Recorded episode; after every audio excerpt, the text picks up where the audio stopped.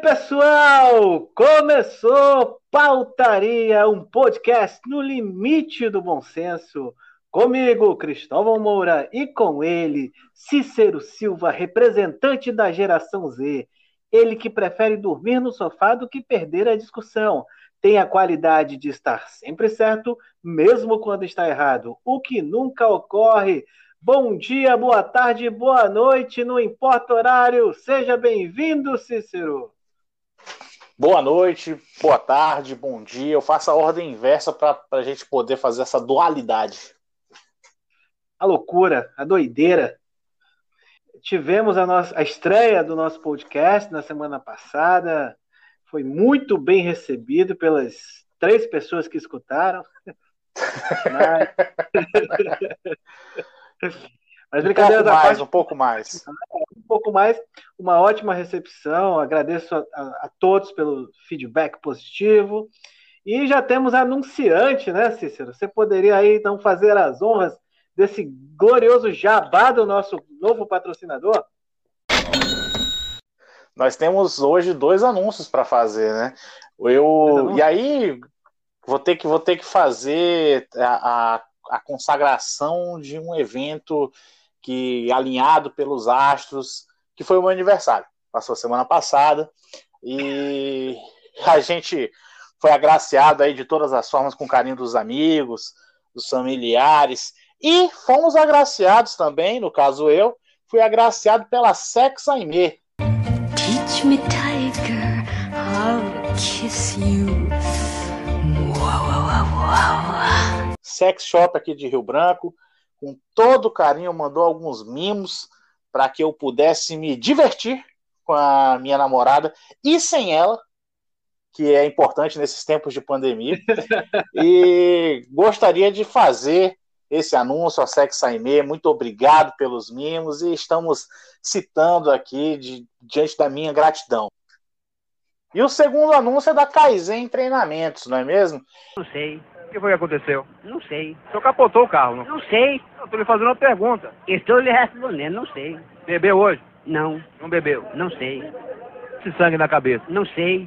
É uma empresa de aperfeiçoamento e capacitação de, de profissionais, notadamente na área de saúde, que nesse período de pandemia deu um stop na, nas, suas, nas suas aulas, nos seus cursos, mas está é, sempre lembrando aí, passando alguma dica, sempre em intenso contato com o seu público, né? Depois que tudo isso passar, vai ser é, primordial aí é, retomar as atividades, na retomada das atividades vai fazer um grande serviço aí. Muito bem, muito bem, já é um grande início para nós. Semana foi muito agitada. Aliás, qual semana que não é agitada né, nesse Brasilzão aí de Bolsonaro? Aliás, desde antes do Bolsonaro, a gente não tem tédio no nosso país. É uma série com várias reviravoltas. E mais uma reviravolta no caso Queiroz. Tivemos na semana passada, depois de toda a saga de Onde está Queiroz, que... e ele estava hospedado então na casa do, do Frederick Wassef, o glorioso Frederick Wassef, o homem da língua solta, o advogado que entrega o seu cliente, o advogado delivery. E o Queiroz, depois dessa busca incessante pelo Queiroz, o Queiroz teve prisão decretada, a mulher do Queiroz teve prisão decretada, conseguiram capturar o Queiroz, não conseguiram capturar a Márcia, que é a esposa do Queiroz, e algum tempo, uma semana depois, ou duas, duas semanas, mais exatamente, o Queiroz me consegue um habeas corpus no STJ. Ele consegue para que seja é, para que essa, essa prisão preventiva seja cumprida de forma domiciliar e a sua esposa também conseguiu o mesmo benefício, ou seja, o Queiroz que já estava em prisão domiciliar na casa do Frederic Wasser, agora, de forma extraoficial, agora vai poder ficar em prisão domiciliar tranquilo na sua própria residência, seguindo todos os protocolos de proteção e prevenção à Covid-19. Ele efetivamente voltou ao status inicial. É, ele retornou à condição que ele estava, e agora até com um pouco mais de liberdade, que ele não precisa mais ficar dando é, satisfação para o anjo, né? Porque diz a, a, diz a imprensa que é o Frederic Wassef, nós não, não sabemos, né, não temos acesso ao inquérito nem nada, mas a imprensa diz que o anjo. Não podemos ser levianos. Não Como é podemos é ser levianos.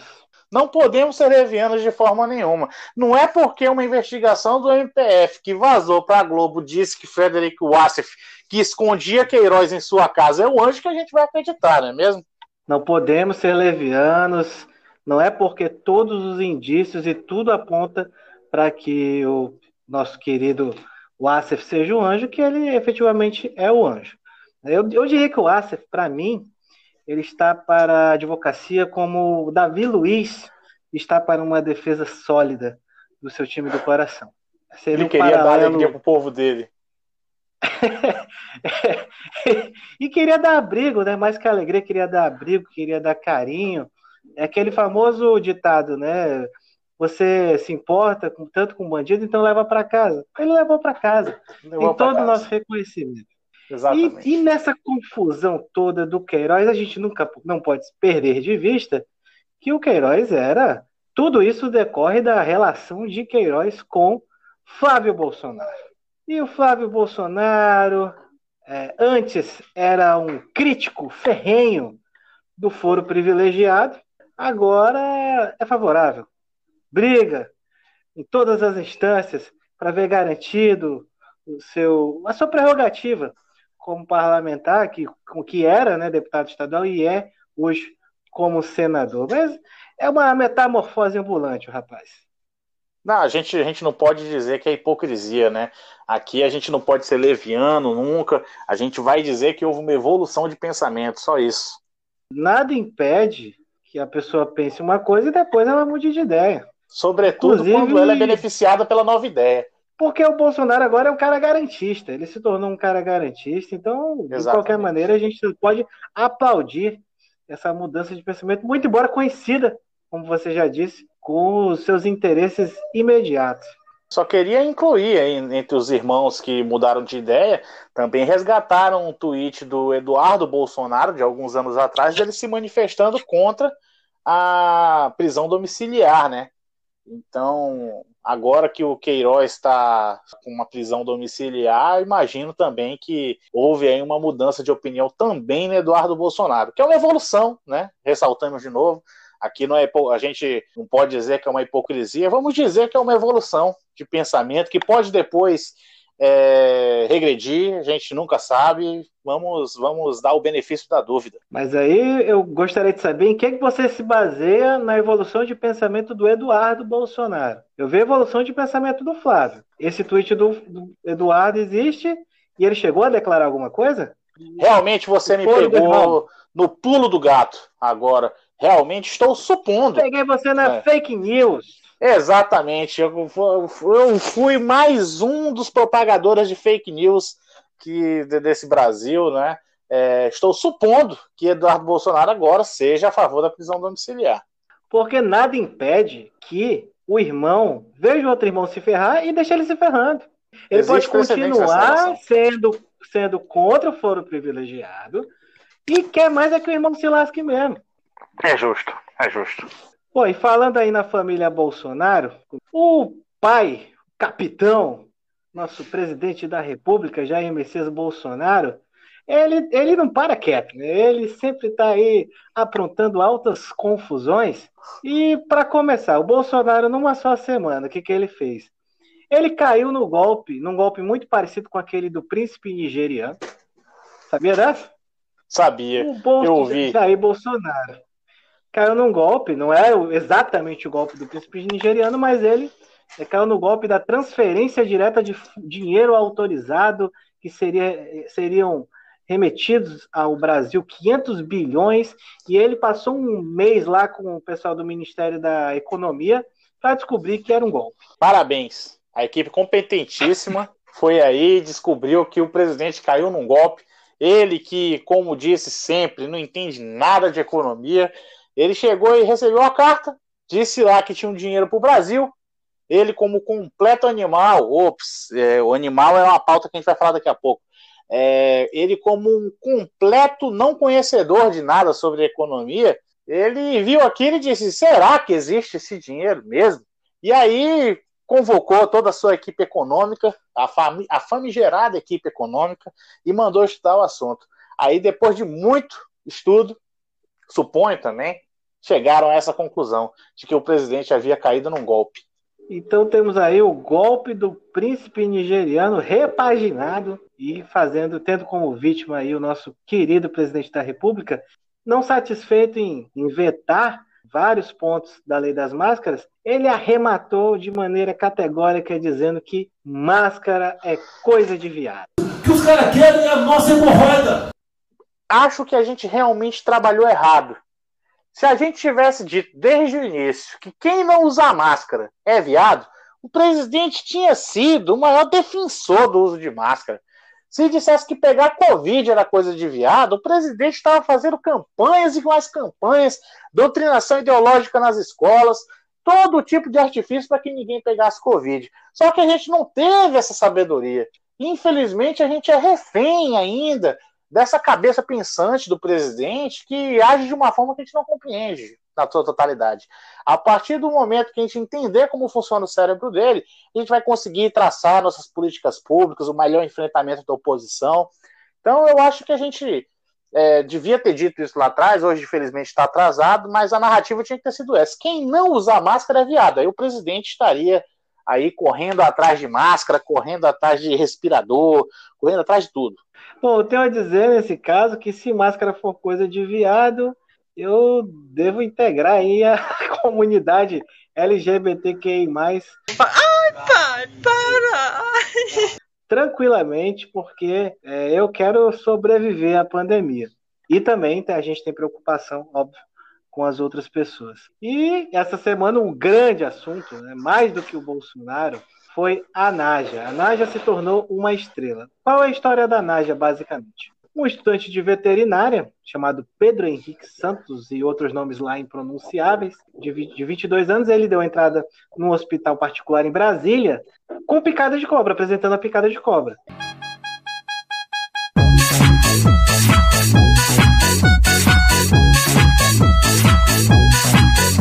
E aí descobriu-se, ele deve ter relatado lá, que se tratava da picada de uma naja. O único lugar, por sorte dele, muita sorte, o único lugar no Brasil em que havia soro antiofídico para essa espécie era no Instituto Butantan em São Paulo para uso dos pesquisadores, porque essa cobra só pode ser manipulada nos institutos credenciados por pesquisadores credenciados, já que é uma espécie que não é nativa da nossa fauna. E uma cobra extremamente venenosa. Depois se descobriu que esse estudante mantinha mais 16 cobras em cativeiro numa fazenda. Essa cobra então foi a responsável por salvar essas outras 16 colegas e ela foi encontrada numa situação de extrema irresponsabilidade. É, foi deixada numa caixa num estacionamento no shopping em Brasília e em tempo de picar mais alguém. Né? Uma cobra perigosa, óbvio, estava na sua defesa pessoal, porque estava num ambiente totalmente estranho para ela. Agora ela está no Zoológico de Brasília, a história teve um final feliz, a cobra. Enfim, nós vamos falar um pouquinho mais sobre ela, mas eu primeiro quero ouvir o nosso amigo Cícero. O que, que você tem a dizer pela sua amiga Cobra Naja? As minhas impressões, elas são basicamente os memes da internet o que essa Naja produziu de entretenimento de uns dias para cá é uma coisa assombrosa. Além dela ter liderado essa revolução, conseguido a alforria de suas amigas, é, liderado um movimento de que agora não só essas cobras que estavam no cativeiro, várias pessoas estão entregando para o IBAMA os animais que estavam sob sua guarda, digamos assim, que não pertencem à nossa fauna. É uma cobra revolucionária. O que me deixa extremamente feliz nesse caso são os memes. É, eu estou recebendo no WhatsApp já a coletânea de figurinhas da Naja. Melhor que eu li hoje dizia assim: eu tinha um veneno, me faltou o ódio. Uma alusão a quando você deixa passar alguma coisa, né? Então, assim, você tinha um veneno, mas não tinha o ódio necessário para morder alguém. Ela teve o ódio necessário, mordeu o Playboy de Brasília, que está se recuperando, É, para você ter uma ideia da repercussão dessa cobra, o próprio Zoológico de Brasília fez um ensaio fotográfico com a cobra, foi de onde surgiram todas essas figurinhas. Ela já tem um ensaio ali, não diria sensual, né? Aí vai depender da preferência de cada um. É, já tem o um perfil do Twitter da Naja, perfil que tá ele soltando seu veneno. E só ficou faltando mesmo ali o funk da Naja, que o brasileiro geralmente faz um funk muito rápido e agora nós estamos experimentando essa lentidão né, em que se providencia o funk da Naja, toda a comoção em torno dela, como você disse, e esse, esse movimento que ela lançou de libertação dos seus colegas do reino animal, é, lançando um movimento aí de animais antifascistas, que teve agora uma grande aliada. É a EMA. A EMA, a EMA que atacou o presidente Bolsonaro, Cecília. Não é a Emma Watson, não é nenhuma atriz que fez Harry Potter, é uma Emma, uma Emma de verdade. Ela é lá do, do, do, do palácio mesmo, não é? Ela é uma Ema palaciana, é uma Ema que vinha já planejando esse movimento há muito Exatamente. As intrigas palacianas que a gente conhece bem das histórias aí. Infelizmente a gente ainda não tem o nome dela, se ela tiver um nome, se não tiver a gente vai apelidar daqui a um tempo. Mas ela deu uma bicada na mão do presidente, descontando aí tudo que a gente queria fazer no Brasil nesse momento, que é pelo menos dar uma bicada na mão dele ali, só a Ema conseguiu. Então, Parabéns, Emma. Se você estiver assistindo a gente aí, você está convidada aí para poder aparecer aqui no podcast. Então, está convidada. É, tem a nossa convidada de honra. E disse que a Emma chegou pro Bolsonaro e falou assim: Emma, Emma, Emma, cada um com seus problemas. Tô. Tô. Piada ruim sempre é ah, bom, né, cara? É sempre bom. Sempre bom. Ah, por falar em piada ruim, temos um futuro candidato a integrante da Praça Nossa, que é o Adulto Ney. O Adulto, o adulto Ney entrou Ney. na onda do TikTok, aplicativo aí de coisas estranhas que eu tentei mexer, mas realmente não deu certo comigo. Mas vejo alguns TikToks altamente constrangedores. Eu acho que é um TikTok customizado para a pessoa passar vergonha. Exatamente. E aí o Neymar, no TikTok dele, fez uma. Tentou fazer uma sketch de humor, uma piada de tiozão horrível. Quem quiser ver e, e passar uma vergonha alheia ali com o nosso craque brasileiro, a gente indica aí para você procurar. Basicamente, o Neymar ele faz uma piada como se ele estivesse ali num, numa Fórmula 1, assistindo uma Fórmula 1, e a mulher liga para ele e perguntando onde é que ele tá, e diz que tá na Fórmula 1. E os amigos fazem lá aqueles barulhinhos de Fórmula 1 e tudo, né? E ele faz até uma, uma, produção, bota uma máscara, sai falando igual no rádio. Do... E no final ela desliga, ah, que bom, e ele bota o telefone, desliga e aí aparecem todos os parças, né, os letóis, letoados, letóis, letoar, né, que seria de francês, né, letoar, né, letoar, e os letoar começam a fazer zo zoeira, ou seja, ele estava todo tempo com os amigos zoando. Qual o problema do Neymar em contar para a esposa que estava com os amigos. Qual o problema em beber com os amigos? O problema do Neymar é o seguinte. Falando sério agora, você primeiro que eu acho que pegam demais no, no pé do Neymar por coisas que não deviam. Porque vamos lá, o Neymar é uma figura extremamente problemática por um lado mesmo. Ele não é um ídolo carismático. Tudo que ele conseguiu mesmo de admiração é devido ao futebol mesmo, ao que ele fez em campo. Tanto que quando ele não rende em campo, ele é extremamente criticado também. Então, assim, a perseguição ao Neymar, tudo que o Neymar faz é muito grande. Porque existe aí um rancinho mesmo, alguns anti-Neymar, dentre os quais não nos incluímos. Não nos incluímos, não nos incluímos. Existe um outro lado do Neymar, que é o Neymar na bolha. O Neymar é um cara que a gente conhece a carreira dele. Ele foi colocado dentro de uma bolha e parece que ele vive um mundo à parte. É, desde ele adolescente já se tratava ele como uma joia, o pai dele cuida da carreira dele, ele está sempre ali em, em, volta do pai, de alguns amigos mais próximos e da turminha da diretoria ali do Luciano Huck, do, do filho do Bernardinho, do Tiaguinho, do Paulo Zulu, aquela galera toda ele está sempre nesses três núcleos, né? É o, é o Toys, a diretoria e o pai dele. E ele parou no tempo. Essa piada que o Neymar fez, ela teria graça. Uns 5, 6, 7 anos atrás. Ele está fazendo com muito atraso agora no TikTok.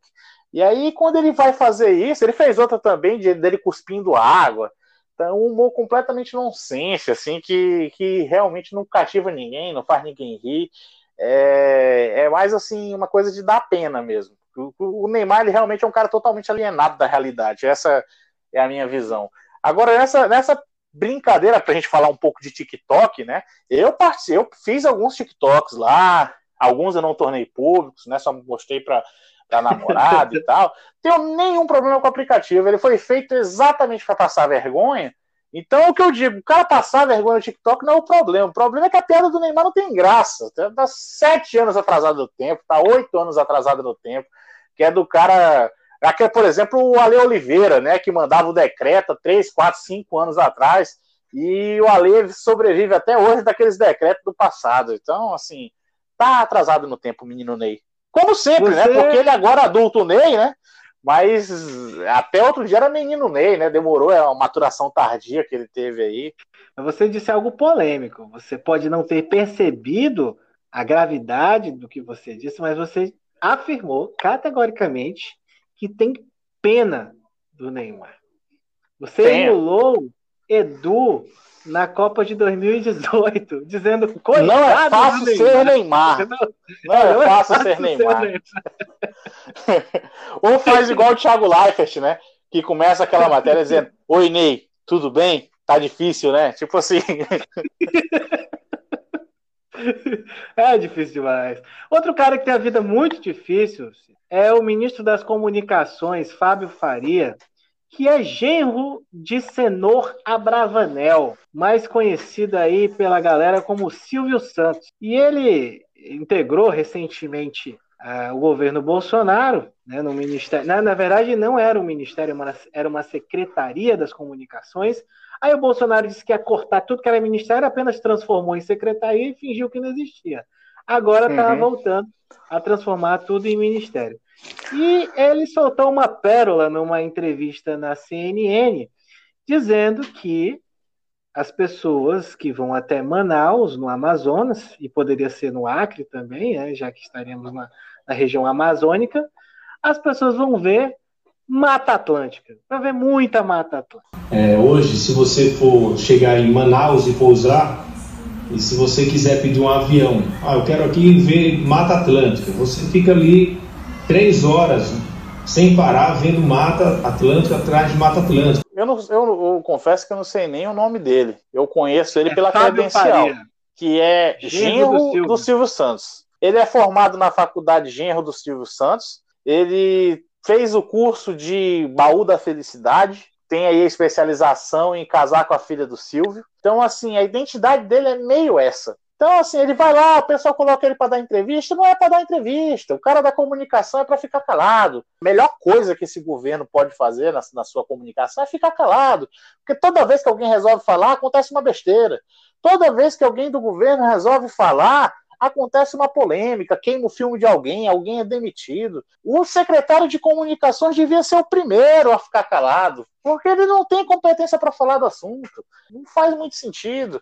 Aí ele disse o seguinte: que se você chega em Manaus, pega um avião e diz para mostrar floresta, vai ver floresta. Se pedir para ver queimada, vai ver queimada. Vai ver floresta, não, vai ver Mata Atlântica, não é mesmo? Se pedir para ver um safari ali, vai ver um safari, vai, vai ver leão. É, dessa mente pode sair tudo, é uma mente muito fértil. Eu acho que ele estava assistindo muito Roletrando, que sai cada coisa ali do Roletrando, você sai Playstation, sai casa própria, ou então não sai nada, e ele acha que é meio a vida é aleatória. Como Tá misturando, você tá misturando os programas, né? Roletrando. Roletrando parece até um negócio mais de 18 anos que a gente pode dizer aqui. entendeu? Não tem nada a ver. Acho que o programa é roda-roda. Estamos iniciando mais o programa Roletrando. e o nosso SBT tá com tudo, tá no governo e agora tá com o Mengão. SBT transmitirá o segundo jogo da final do Carioca, depois de toda a loucura que foi o retorno do Campeonato Carioca, que basicamente serve de colocação em prática, vamos dizer assim, da MP do Flamengo, a MP do Bolsonaro, que dá à equipe mandante o direito de negociar a transmissão, o direito de imagem, enfim, da, da partida. Menos quando não é o Flamengo.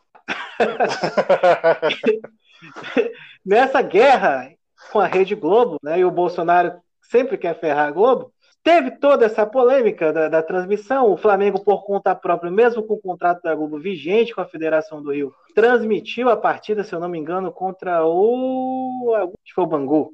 e transmitiu na, na sua, no seu canal no YouTube. E esse foi o pretexto que a Globo achou para romper o contrato com o Campeonato Carioca de transmissão, que pagava valores muito acima do que o mercado deve pagar por partidas daquela, qualidade, se livrou da bucha e agora deixou todo mundo liberado para transmitir. O Vasco transmitiu na sua plataforma, o Fluminense transmitiu também duas vezes né, na sua plataforma, com grande audiência, e agora o o Flamengo conseguiu vender o jogo para a TV aberta depois de apostar no streaming, tentar vender para Maicujo, Decujo, enfim, conseguiu vender o jogo para uma TV aberta USBT.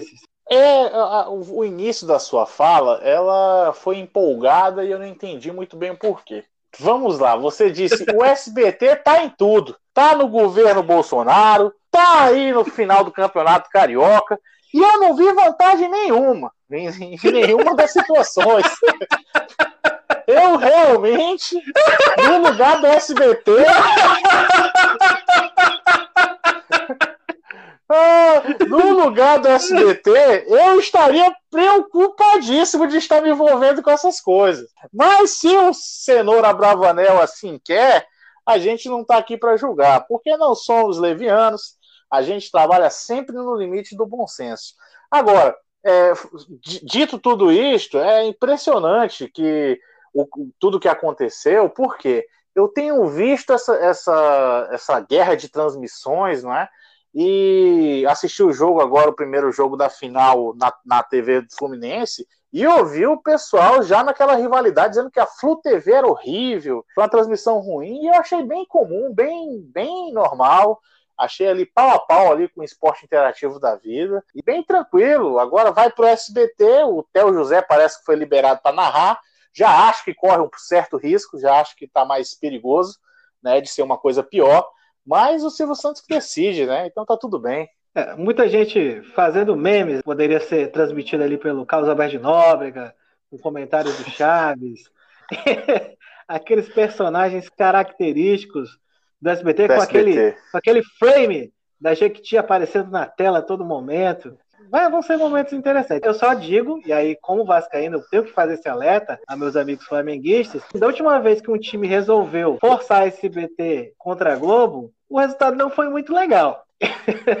Mas enfim, tá feito, vamos curtir aí, vamos aproveitar. Aquele tweet do SBT se gabando de ser o vice há seis anos de audiência e dizendo que o Flamengo tinha que se orgulhar do vice da Taça Rio. Era verdadeiro ou era fake? Aquele tweet é verdadeiro, só que ele não se refere à Taça Rio. Ele, ele se refere ao vice brasileiro, acho que de 18, algo assim, 17, realmente eu não vou me recordar aqui, mas ele é real, só que ele é ele tá, ele tá fora de contexto. Né? Que é uma Entendi, é fake news descontextualizada. Você tira do contexto e coloca como se fosse uma grande barrigada nesse momento. Mas eu já posso te adiantar que houve uma barrigada do SPT no anúncio do jogo, quando ele fala, ele anuncia lá os times, ele fala assim: a raça do Fluminense e a força do Flamengo. Sendo que a torcida principal do Flamengo é a raça Fla e a torcida força é a principal do Vasco. Quarta, tem Fla-Flu no SBT. A raça do tricolor, a força do rubro-negro, num duelo decisivo do Cariocão 2020. Então ele já deu, demonstrou ali total desconhecimento do material que eles estão transmitindo. É o que, é o que o pessoal fala do primeiro jogo lá do, do, do Fluminense na, na, na, TV, na TV Flu, né? Na Flu TV, que o, parece que o narrador. Esse jogo eu não assisti, só acompanhei os memes. Que o narrador teria sido escalado de última hora. A gente hora, o cara tudo não... por meme, tu já prestou atenção nisso? Mas é assim que se informa no Brasil corretamente. Eu sou a favor, sou a favor. E, e, aparentemente ele não sabia o nome dos jogadores. Então o cara tava ali trabalhando com o lateral direito que tocou no meio. Vai fazendo isso sem saber nome de ninguém. O pessoal tava comentando no, no Twitter que era. O cara tinha acabado de sair da faculdade. Deu, mas que faculdade de futebol é essa que eu nunca cursei? Mas tudo bem. Mas você já tentou ler o nome de um jogador na camisa do Fluminense, aquela listrada? Isso ninguém fala. É muito difícil. É muito difícil. Se confunde ali com a lista, você, a pessoa às vezes está a visão embaralhada, pode ter um problema oftalmológico. A gente também não sabe os dramas pessoais que o repórter esportivo vive.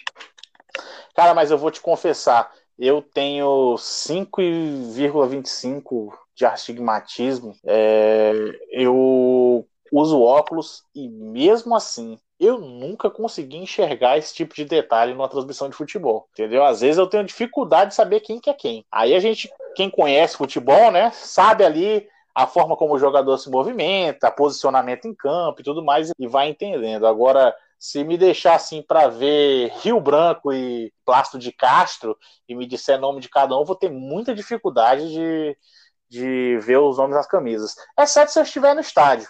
Aí a gente vai vendo essa, aquela visão lá de cima. Na verdade, eu vou ter dificuldade no estádio também, mas eu tô pensando aqui, vai que um dia alguém convida a gente para narrar um jogo, não é mesmo? Eu acho que tá então, muito próximo de acontecer. Tá muito próximo de acontecer. Voltando, a gente pode transmitir uma partida tranquilamente. Tranquilamente. Então, assim, eu já deixo claro que eu, tudo que eu falei aqui é mentira, eu vou enxergar tudo direitinho sim, entendeu? É só me colocar lá que vai dar tudo certo. Mais algum comentário aí sobre essa final vibrante que será transmitida aí na rede Silvio Santos de televisão? Que eu sou Fluminense desde criança. Tá certo. Ah, e o, e o Fred joga ou não joga? Não, não tô sabendo. Parece que o Fred tá com catarata, né? Tá um problema aí oftalmológico que eles não querem revelar. Eu imagino que seja catarata senil. É muito comum. Catarata senil é ótimo.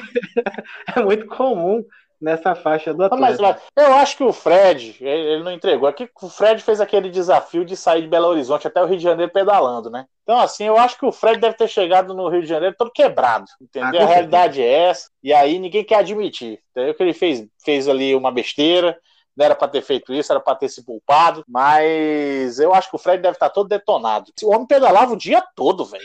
Chegava no, no, fim do dia lá e eu tinha um, um profissional do Fluminense para fazer a recuperação na coxa dele, para 5 da manhã o cara tá pedalando de novo. Deus me livre, isso é loucura, entendeu? Não é porque eu sou um obeso que eu tô dizendo isso, entendeu? Que eu tenho um pavor de atividade física.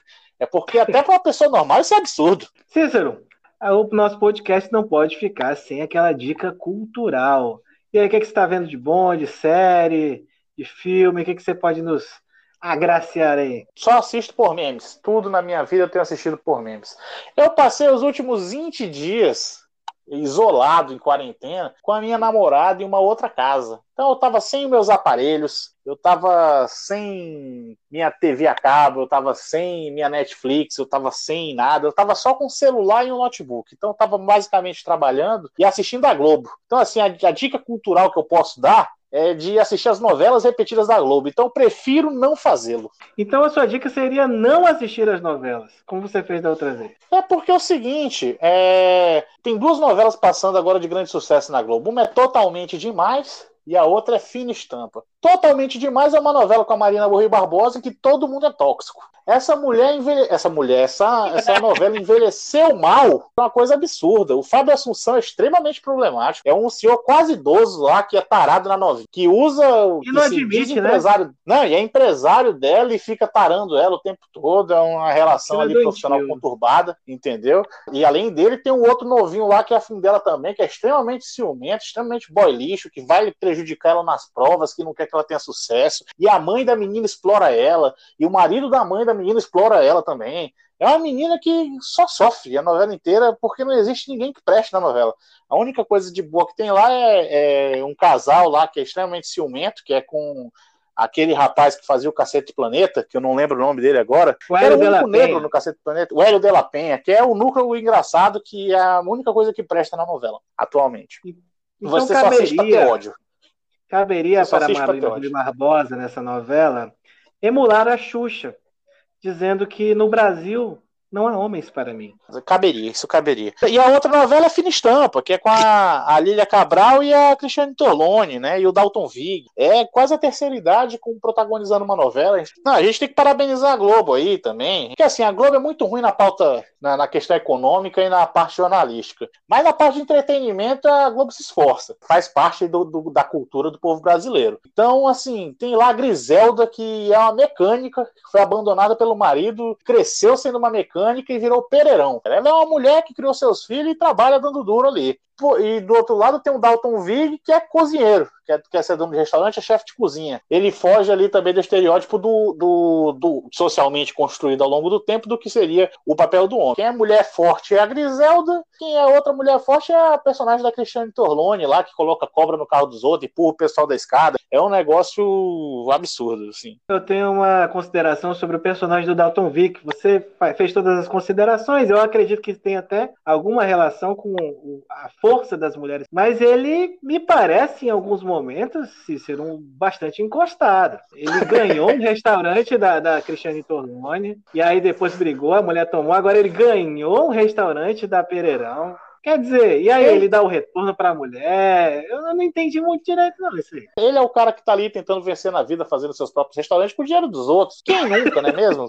Ele tá fazendo dele, eu não, não posso julgá-lo aí. Agora, o que eu acho engraçado nesse movimento, né, que estamos num tempo de pandemia, as gravações pararam, é que tá todo mundo assistindo essas coisas como se estivesse passando a primeira vez, né? O que que vai acontecer amanhã? Cara, tu assistiu isso há cinco anos atrás, cara. Tu sabe o que vai acontecer, ah, mas ninguém prestou de atenção. Ninguém prestou prestar atenção. O cara viu ali, mas não, não sabe nem o que vai acontecer. Eu não sei, eu não assisti também, então nem tô assistindo agora. E nem tá, e nem tá assistindo agora, exatamente.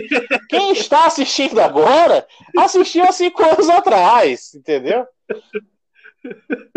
Eu tenho uma dica cultural. Eu tô vendo séries apenas e tão somente para alimentar esse podcast. Às vezes eu tô cansado. Me senti culpado nesse momento, entendeu? Eu tô cansado, tô amamentando a minha filha. E aí... É, parabéns para você. Não, tenho que parar. tenho que parar.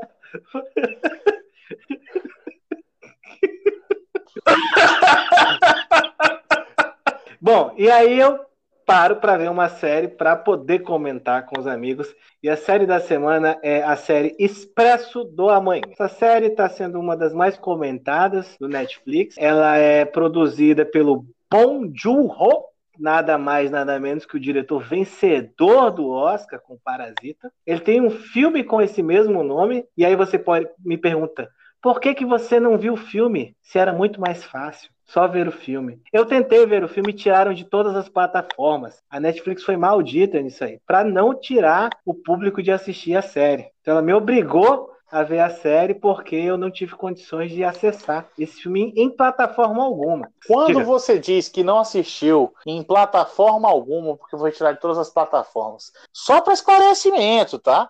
Você está falando de todas as plataformas legais ou incluindo pirataria? Bom, eu tô falando das plataformas legais. Eu não uso pirataria, você sabe muito bem. Jamais. Mas por curiosidade, eu pesquisei alguns sites dessa espécie. E também não, tinha, também não tinha. Não tinha. Ah, tá bom. Tá bom. É uma máfia. Não, fica aqui o registro, né? Porque assim, a gente não incentiva a pirataria, a gente não consome pirataria, mas a gente sabe que não tem lá nos piratas. Tá tudo bem. É isso que a gente queria deixar esclarecido. Exatamente. Eu olhei só para ver se até eu não assistiria de maneira alguma de maneira uma plataforma alguma. pirata. Bom, tá e essa série Expresso da Manhã ela é muito interessante, Cícero. Aí agora eu vou fazer aqui toda a propaganda da série. Não chega a ser um Dark, que eu comentei semana passada, muito longe disso. Estão sendo lançados os episódios, conforme passam as semanas. estamos no oitavo episódio da primeira temporada.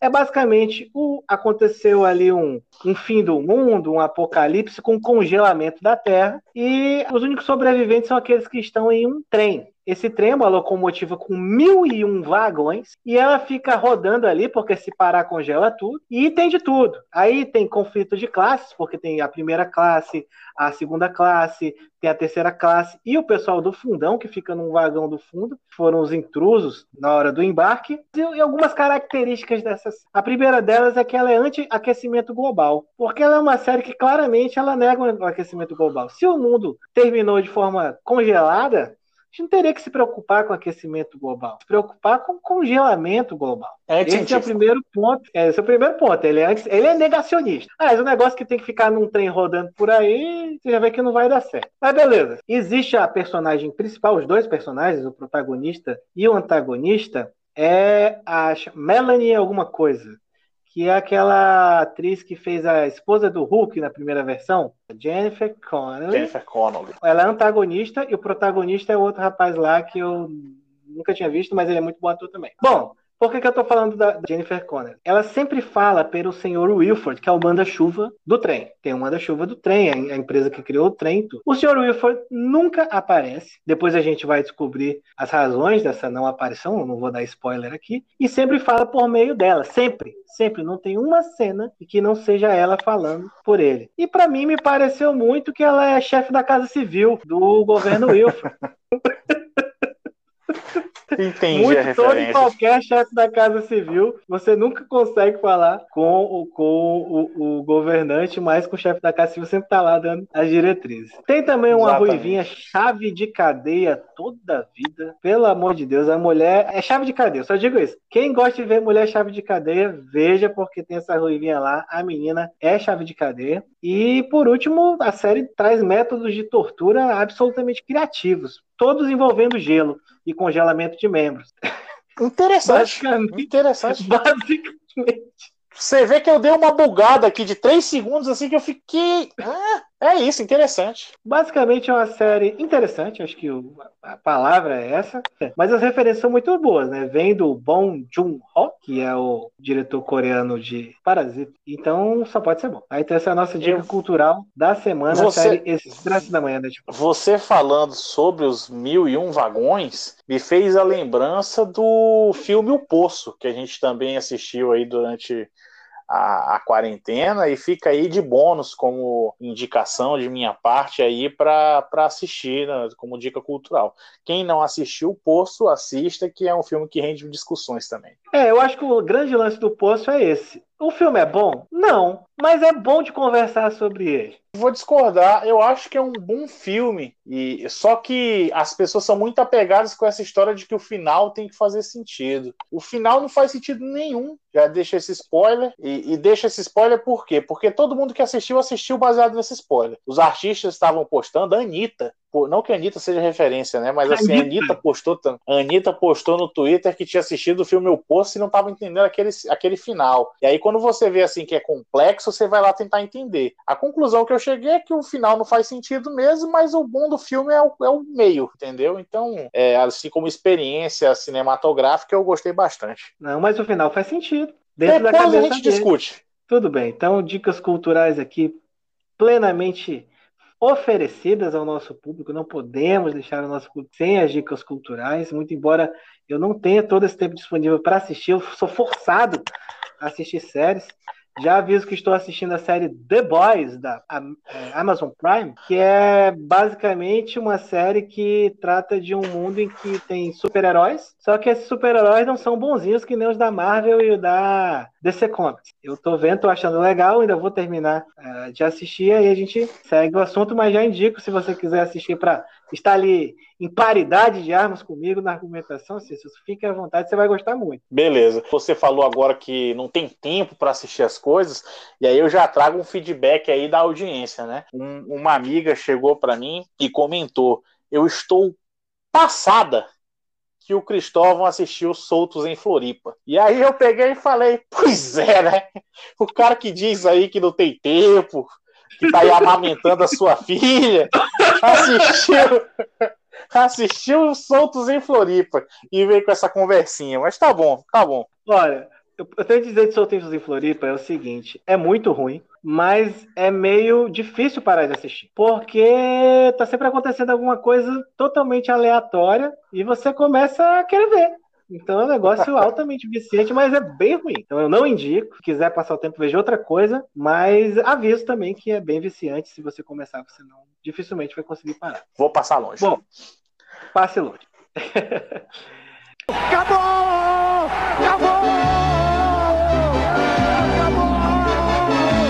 Recado final agora para o nosso amigo ouvinte Cícero. Eu esperei o programa todo para fazer. Eu podia ter feito essa correção no início? Poderia. Mas eu achei que ia ficar muito legal no final. Que é: estudei, fui fazer os cálculos e eu não pertenço à geração Z. Pasme! Eu pertenço à geração Y, que por coincidência é a mesma que a sua.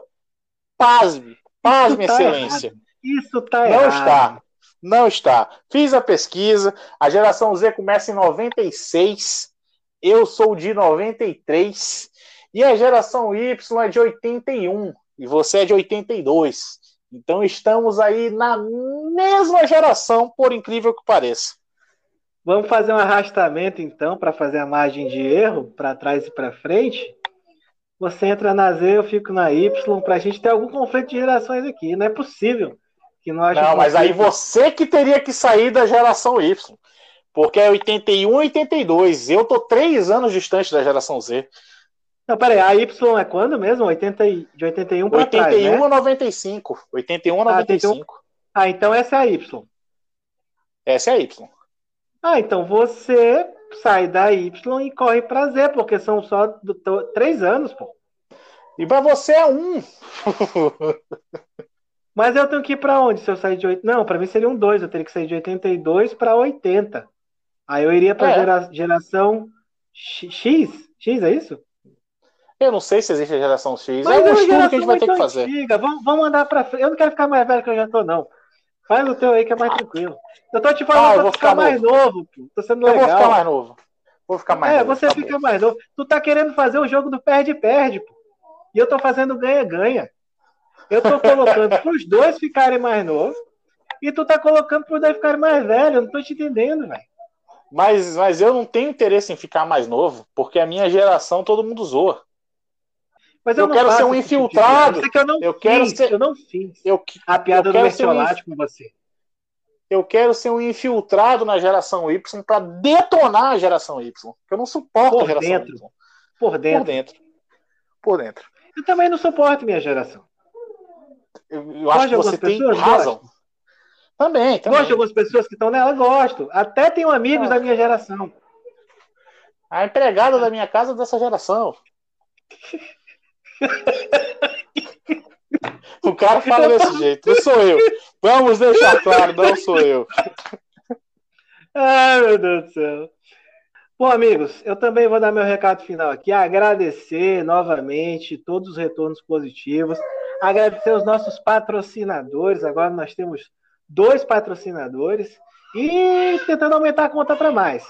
Se você piscar daqui a pouco, a minha filha também anunciando a minha presença, papai, papai. E se você piscar daqui a algum tempo, cada palavra que a gente pronunciar vai ter um comercial interrompendo. Esse é o nosso é objetivo aqui. Exatamente. Esse é o nosso objetivo como podcast de informação, entretenimento, lazer, cultura, amizade e gente boa. Pede pro pessoal se inscrever no canal, cara. Seguir aí o, o podcast. Se inscrever no ah, canal sim, do YouTube. Verdade. Segue o podcast. Pessoal, sigam o podcast. Estamos em quais plataformas, Cícero? Estamos em. Agora já atualizou aqui enquanto a gente estava gravando o podcast, mas a gente está no Breaker, a gente está no Pocket Podcast, a gente está no Anchor, a gente está no Spotify e até o final da semana, até esse episódio aí ao ar, a gente tem expectativa de que a gente vai estar no Google Podcast e no Apple Podcast também. Quero mandar um abraço então para todos, tenham uma boa semana, fiquem com Deus e até a próxima. Até a próxima. Valeu! Foi!